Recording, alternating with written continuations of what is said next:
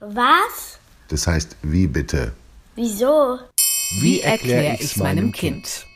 Was das Tolle an Tulpen ist. Von Friedhof Küchemann. Sie wachsen in jedem Garten. Es gibt sie in jedem Supermarkt. Als Frühlingsboten sind sie überall. Tulpen, könnte man meinen, sind nun wirklich nichts Besonderes. Das war mal anders. Es gab eine Zeit, da hat eine einzelne Tulpenzwiebel so viel gekostet wie ein vornehmes Haus in der prächtigen Stadt Amsterdam. Und auch heute noch ist diese Pflanze besonders, nämlich besonders toll, wenn man sie sich mal genauer anschaut und darauf achtet, wie schön sie ist, wie sie sich schützt und wie sie sich vermehrt. Es geht bei der Tulpenzwiebel los. Sie sieht ein bisschen aus wie die Zwiebeln aus der Küche, und es gab eine Zeit, da haben Leute in den Niederlanden sie auch wirklich gegessen, weil sie im letzten Winter des Zweiten Weltkriegs kaum etwas anderes hatten. Auch ihre Funktion für die Pflanze ist bei der Tulpe die gleiche wie bei der Speisezwiebel. Die Zwiebel ist eine Art Kapsel, in der die Pflanze schlechte Zeiten übersteht und außerdem für nicht mehr ganz so schlechte, aber auch noch nicht ideale Zeiten Vorräte speichert. In ihren Wildformen kamen Tulpen früher in wenigen Gebieten Nordafrikas und Südeuropas vor, hauptsächlich allerdings in Mittel- und Zentralasien oft in Gegenden, in denen die Winter kalt und die Sommer trocken waren. Keine idealen Bedingungen für Pflanzen, sie können erst erfrieren und dann vertrocknen. Oder die Evolution stattet sie mit einem Trick aus, um mit diesen Herausforderungen klarzukommen.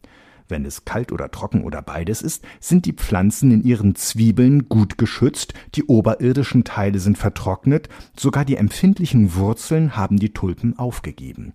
Die Zwiebeln sind dann nichts anderes als ein durch trockene Schalen gut geschütztes Kraftpaket, bereit, bei erster Gelegenheit wieder Blätter zu zeigen, eine Blüte auszubilden und sich sogar gleich auf zwei Arten zu vermehren das mit den Bienen und den Blumen, die Befruchtung und Heranbildung von Samen, das gibt es auch bei Tulpen. Es dauert allerdings Jahre, bis eine Pflanze soweit ist, Samen bilden zu können. Und es ist nicht sicher, dass eine aus Samen gezogene Tulpe dann auch in derselben Farbe blüht wie die Pflanze, von der die Samen stammen.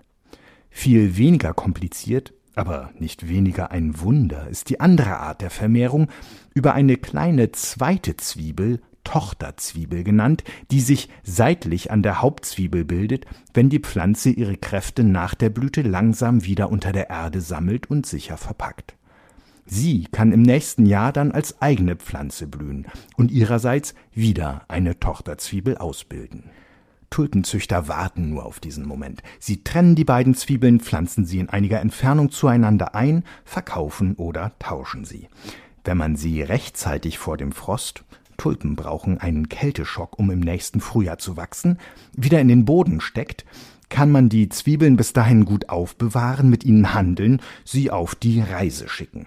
Das wusste man schon vor mehr als 400 Jahren, als Tulpen aus ihren Herkunftsländern von Reisenden nach Europa gebracht worden waren und mit ihren Farben, ihrer Pracht, aber auch ihrer Empfindlichkeit schnell sehr beliebt wurden.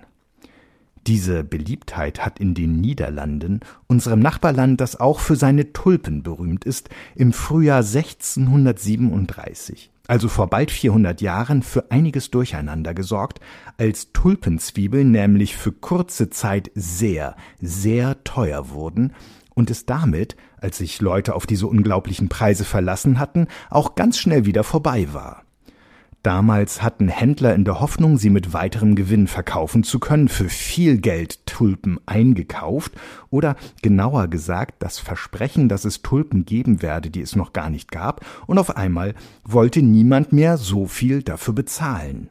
Eine komplizierte Geschichte, die unter dem Namen Tulpenwahn berühmt geworden ist. Besonders beliebt und selten war damals eine Tulpensorte namens Semper Augustus. Im Jahr 1623, so ist überliefert, soll es davon nur zwölf Exemplare gegeben haben, die alle demselben Mann gehörten, und eine einzelne Zwiebel war tausend Gulden wert. 14 Jahre später kosteten sie das Zehnfache. 1637 sollen für drei dieser Tulpenzwiebeln 30.000 Gulden geboten worden sein. Also kostete eine einzige Zwiebel 10.000 Gulden, damals so viel wie ein teures Haus an einem Kanal in Amsterdam. Heute weiß man nur noch aus Bildern, wie die Semper Augustus einst aussah. Sie hatte weiße Blütenblätter, die so wirkten, als hätte jemand mit roter Tusche darauf wild gemalt. Warum sie so aussah, haben erst vor hundert Jahren Forscher herausgefunden. Die Tulpen hatten eine Virusinfektion. Inzwischen kann man auch völlig gesunde Tulpen züchten, die ungefähr so aussehen. Die Semper Augustus von einst ist leider ausgestorben. You.